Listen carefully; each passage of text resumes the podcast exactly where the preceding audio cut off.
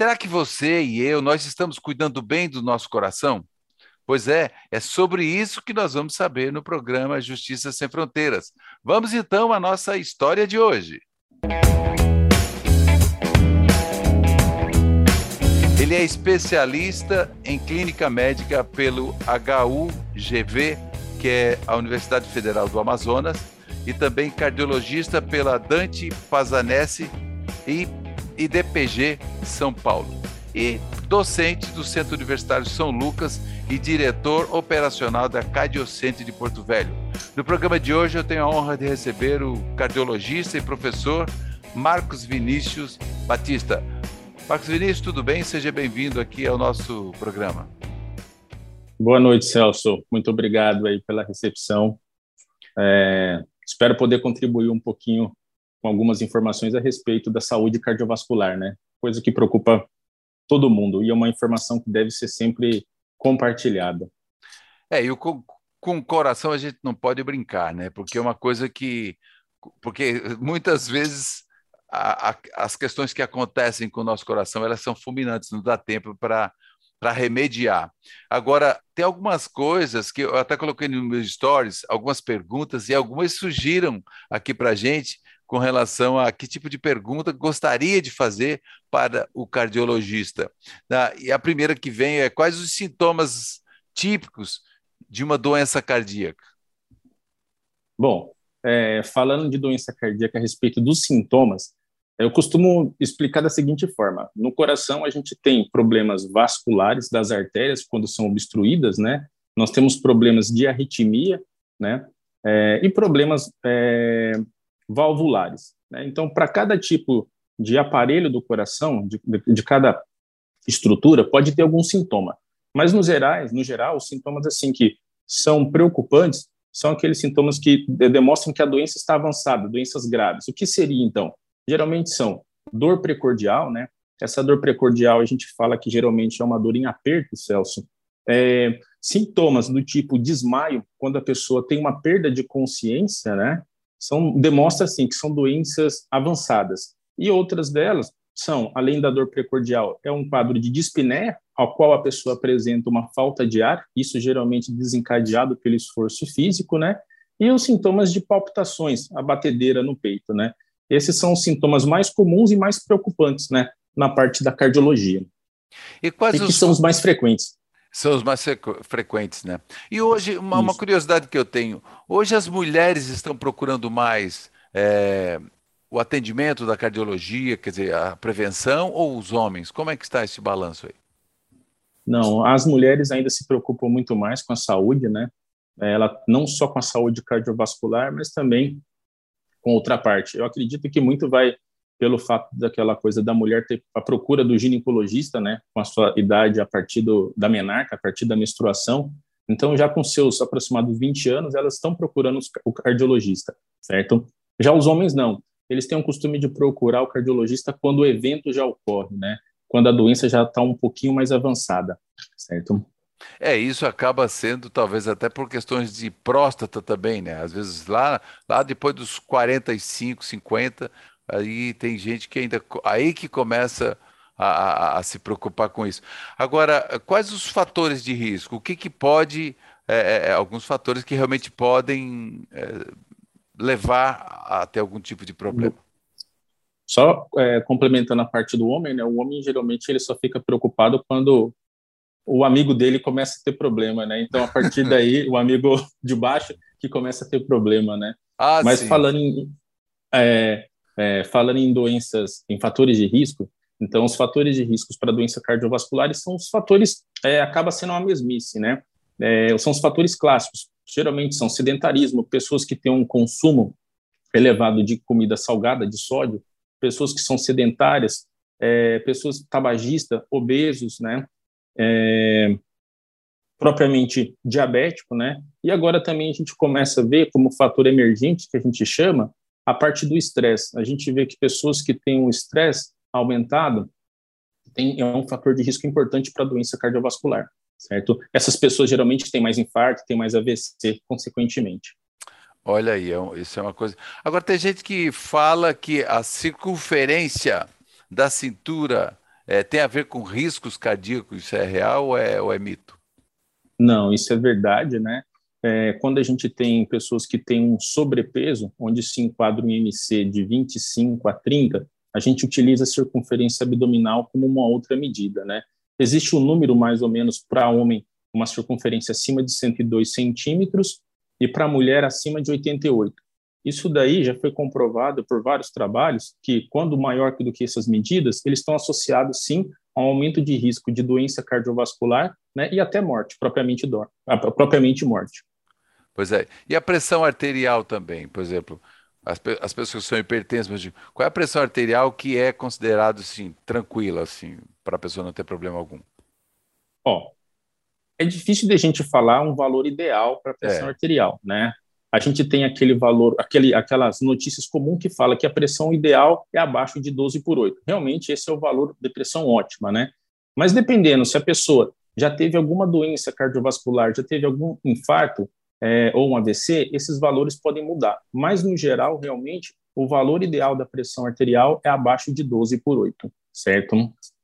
É, e, e quando eu, eu, coloquei no meu stories, aí fazendo, para as pessoas fazendo pergunta, veio uma pergunta é, de São Paulo, é, que, perguntando o seguinte, que se aquela é, é mito ou é verdade com relação à taça de vinho é, você tomar uma taça de vinho, mas você vai responder no próximo bloco.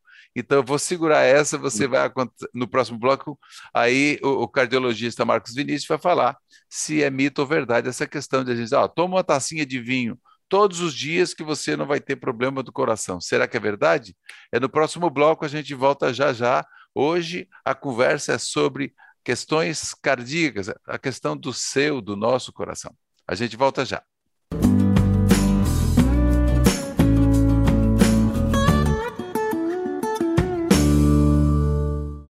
Nós estamos de volta. Eu estou conversando com o Marcos Vinícius, ele é cardiologista e professor universitário, universitário é, da Faculdade de Medicina aqui de Porto Velho, da, na, na área da cardiologia. É, eu deixei essa pergunta porque eu também gosto de um vinho, né? E as pessoas falam, não, uma taça de vinho todo dia e tal. É, Marcos, isso é real? Isso é verdade ou é mito? Vai depender da dose. É, com certeza depende da dose, Celso. É, eu falando sempre, né, a bebida, é, a gente aborda com um pouco de cuidado porque tem pessoas que acabam entendendo assim, o meu doutor falou que eu posso beber, né?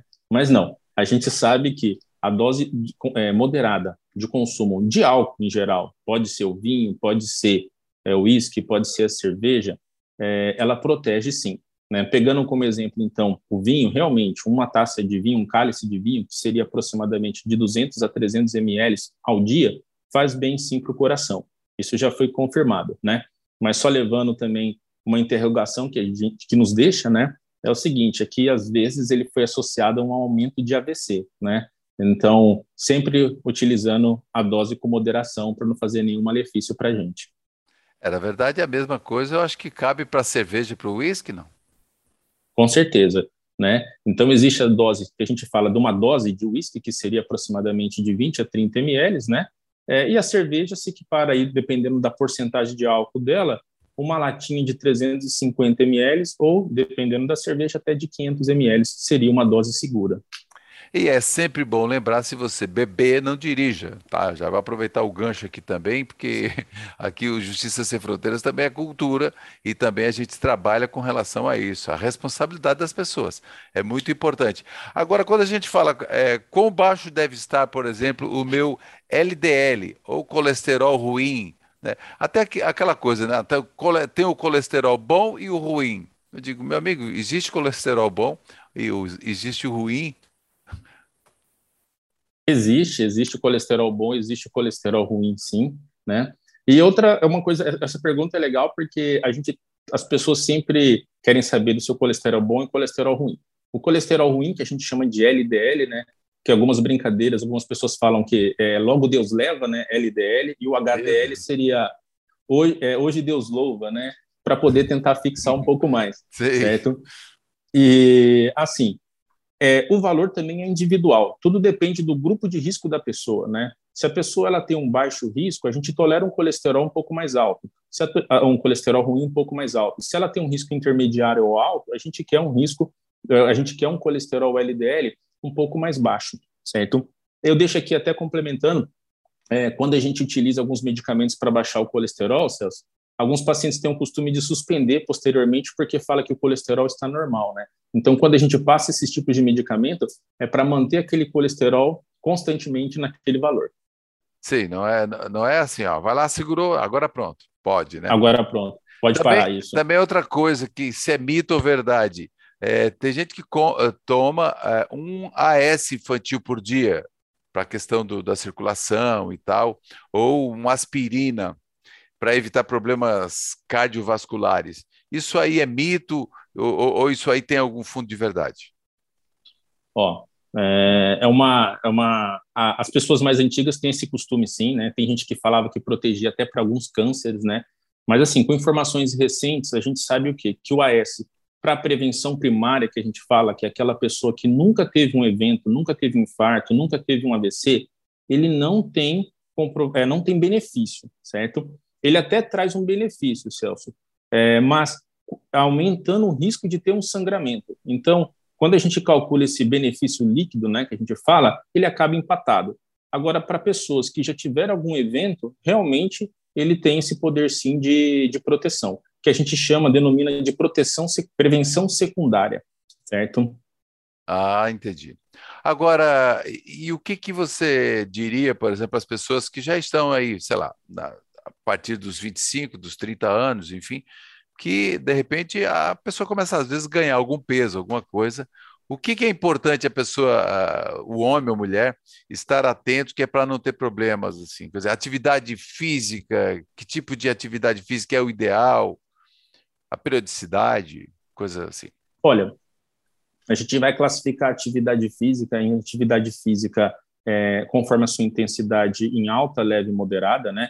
Então, a gente tem que ter uma atividade pelo menos moderada. E isso daí é, seria aproximadamente 150 minutos de caminhada por semana, né? É, só lembrando um adendo aqui, que quando a gente começa o exercício físico, aqueles primeiros 10 minutos seria o aquecimento, né? Na verdade, a gente tem que contabilizar posterior a isso. Aí sim seria uma atividade física moderada, né? Agora, existe também exercício de musculação, que são exercícios resisti resistidos, né? Que também traz benefício. Mas se a gente for pensar na saúde cardiovascular, os exercícios aeróbicos, né? Caminhada, ciclismo, é, são exercícios ainda que têm um maior, o tênis, maior benefício. por exemplo, o tênis, né? O tênis ele tem uma tênis. movimentação forte. Bastante, bastante. Isso. E seria esse daí de 150 minutos, né? É, por semana, né? Pelo seria menos. o recomendado. Pelo menos. Se for um exercício físico mais leve, a gente fala até de 300 minutos por semana. Agora, quando a gente falou lá, lá anteriormente, a gente falou da questão da pressão arterial e tudo, e às vezes quando a pressão está alterada, ela pode também é, é provocar algum tipo de AVC, né? Então isso é uma coisa que é, é, importante. Mas nós vamos tratar no próximo bloco, nós vamos falar sobre essa questão, os riscos de às vezes a pessoa ter um AVC e o que que provoca isso é, na, no, enfim, que pode deixar sequelas horríveis ou até matar, né? Mas aí quem vai dizer isso é o nosso cardiologista aqui, Marcos Vinícius Batista, que está aqui no Justiça Sem Fronteiras hoje para deixar tudo claro, pelo menos aqui as dúvidas principais com relação à sua saúde cardíaca. A gente volta em instantes.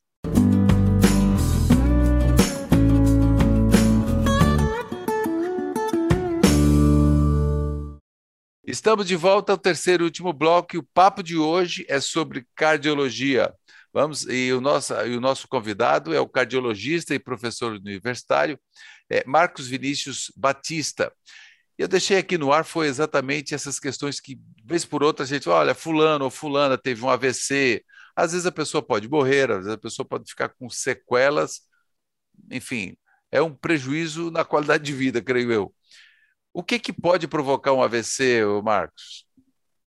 Bom, do AVC, Celso, o principal fator de risco se chama hipertensão arterial, né? Então, a pressão arterial a gente sabe que é o principal fator de risco para isso, não só para AVC, mas para doenças do coração, para doenças renais também, como doença renal crônica, né? E para diabetes. Então, no AVC, é, como a gente tem um AVC, na, na, na, maioria das vezes isquêmicos, que é quando falta o sangue para o coração, a hipertensão arterial é o fator de risco que a gente deve se controlar, utilizando-se mudança do estilo de vida, né, ou tratamento medicamentoso quando muito bem indicado, certo? Lembrando, igual você falou, que o AVC é uma das principais causas de levar à perda da qualidade de vida, né? Que cometem geralmente pessoas jovens e essas pessoas também perdem uma vida é, aí de aproximadamente seus 30 anos futuros, já que a expectativa de vida vem aumentando é, anualmente, né?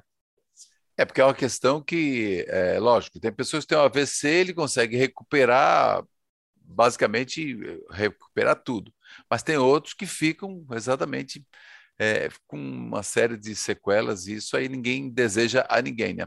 Agora, e, e, e, existe algum guia, algum local, alguma, algum tipo de acesso à informação que as pessoas que acompanham aqui o Justiça Sem Fronteiras podem acessar a isso para ter mais informações? Porque aqui é tão rápida a nossa conversa, mas eu digo assim, algum local de acesso de informações?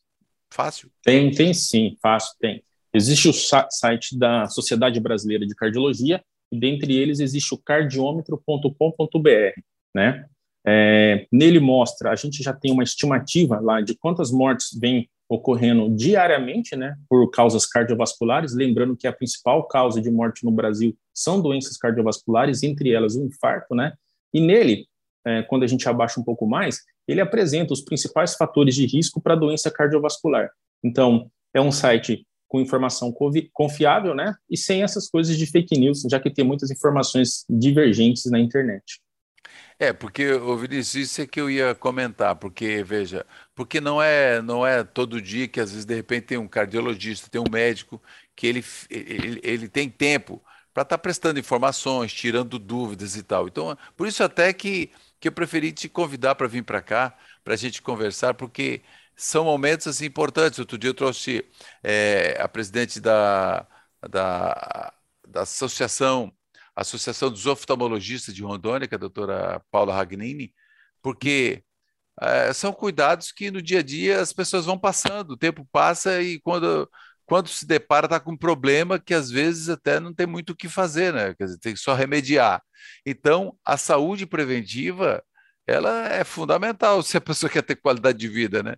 E o estresse hoje é o que mais afeta a vida das pessoas, né? Especialmente na área, na, na sua área aí, né? De, de de cardiologia? É, na área da, na área de saúde geral, né? Tanto é que existe alguns trabalhos com os profissionais da área da saúde, a gente vê que esses profissionais são mais acometidos por é, doenças não só cardiovasculares, mas como doenças também é, psiquiátricas, né? Um número maior de profissionais da área da saúde tem depressão, né? Convive diretamente com a doença, né? É, uma, uma pergunta que, que chegou para a gente também, é, essa pergunta foi interessante. Com relação à Covid, por exemplo, é, é real uma, uma questão que tem gente que diz que é, a vacina da Covid e tem é, com redundância, com questões cardíacas, ou se a pessoa que teve Covid e que realmente foi muito forte, se isso aí pode ter algum reflexo futuro ou na sequência com questões cardíacas. Tem alguma relação ou não?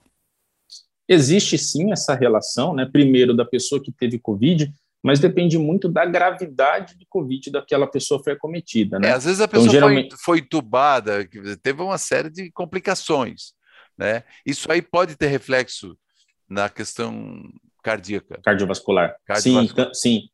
Pode, não e tem, né? Tanto que existem pessoas que sa saem com insuficiência cardíaca por conta do Covid. E existe a recomendação que essas pessoas que tiveram Covid grave ficarem entubadas, Celso, que antes de voltar a fazer exercício físico, procure um cardiologista, porque tem pacientes que têm Covid e acabam tendo morte súbita é, posteriormente, né? Então, existe essa recomendação, sim. É, é. Teve um colega meu, que ele era até atleta, futebol, enfim, e ele, ele fazia umas, umas caminhadas e daí, quando ele achou que estava bom, ele entrou em campo e foi brincar uma pelada lá. Ele simplesmente ele caiu com um ataque fulminante na hora, com 40 anos. Então é isso. Quer dizer, colega do tênis também, quer dizer, pegou Covid, foi quase entubado. Então ele voltou muito gradualmente muito, muito lentamente, exatamente para ir se ambientando de volta, né? Porque é, é uma coisa complexa, né? Sim, bastante. E grave, né? Não deixa de ser grave. É grave, é grave. É, ó, uma pergunta também que surgiu foi: formigamentos na mão é um sinal de problemas cardíacos? Às vezes a pessoa fica com formigamento. Isso tem alguma relação? Ó, geralmente os formigamentos na mão, né, quando bilateralmente, é mais sinais de problemas osteomusculares, né? A não ser que seja um formigamento em um único braço, que a gente fala, né? No braço inteiro, não no membro, né? Agora, nas mãos, não. Geralmente são problemas osteomusculares na sua grande maioria das vezes, certo? Olha aí. Então, isso é que é importante. Bom, mas antes de encerrar, eu quero aqui agradecer é, Marcos Vinícius Batista, que é cardiologista e professor universitário aqui em Porto Velho. E, mas deixa aqui, Marcos, o teu recado, a recomendação para as pessoas que quem ainda não tem esse acompanhamento, esse cuidado né, com o seu coração, com as questões cardiovasculares, que é, deixa aí, por favor, a sua, a sua consideração. E no programa nós sempre fizemos a nossa audiodescrição, e hoje nós vamos fazer no final, porque realmente a audiodescrição é uma coisa que a gente é um compromisso do Justiça Sem Fronteiras, e aí a produção me lembrou agora que a gente acabou não fazendo no começo. Eu vou fazer. Eu sou Celso Gomes, jornalista, eu estou de camisa preta, barba e cabelos grisalhos curtos, óculos redondos, estou com fone de ouvido é, e um headset, e é isso. E estou numa cadeira preta aqui, é, cadeira gamer. Agora faz a tua audiodescrição também, Marcos, e aí faça as suas considerações finais também, por favor. Bom, meu nome é Marcos Vinícius, eu sou médico cardiologista, né? Estou aqui é, de barba feita, ossos da profissão, né? Um cabelo um pouquinho penteado também, de camisa azul e com um fonezinho para poder dar essa entrevista para você. Certo. E agora o recado final para a nossa audiência. Bom, a minha recomendação é assim, primeiramente, é que todo mundo é, adquira né, o hábito de fazer exercício físico, o hábito de fazer é, uma boa alimentação. Né? Isso daí, lógico, com a orientação de um cardiologista ou de um profissional da área da saúde. A gente sabe que as doenças cardiovasculares são as principais causas de morte no Brasil e no mundo também, né, responsável por aproximadamente aí 18 a 20 milhões e os principais fatores de risco que a gente tem, Celso, são fatores de risco modificáveis, né? Então, a gente tem que mudar esse costume de sedentarismo, a gente tem que fazer uma boa alimentação, perder peso, e com isso daí a gente vai conseguir sim reduzir essas patologias que preocupam bastante a gente, que pode levar à morte. Mas é isso, é melhorar o estilo de vida, já é meio caminho andado, né? Meio Mas, não, até mais. É mais, né? É mais. Marcos Vinícius Batista, cardiologista, obrigado pela sua participação aqui no Justiça Sem Fronteiras. Foi uma honra recebê-lo aqui. Eu sei que a sua agenda é super corrida, mas a gente conseguiu um encaixe aí. Foi muito legal. Obrigado a você também pela audiência. Siga a gente aí nas principais plataformas de podcast, também aqui no QR Code, é, no nosso canal é, no YouTube e nos canais Amazon Sat e TV8. A gente espera você e a gente está por aqui. Mande sua sugestão de pauta. Até lá.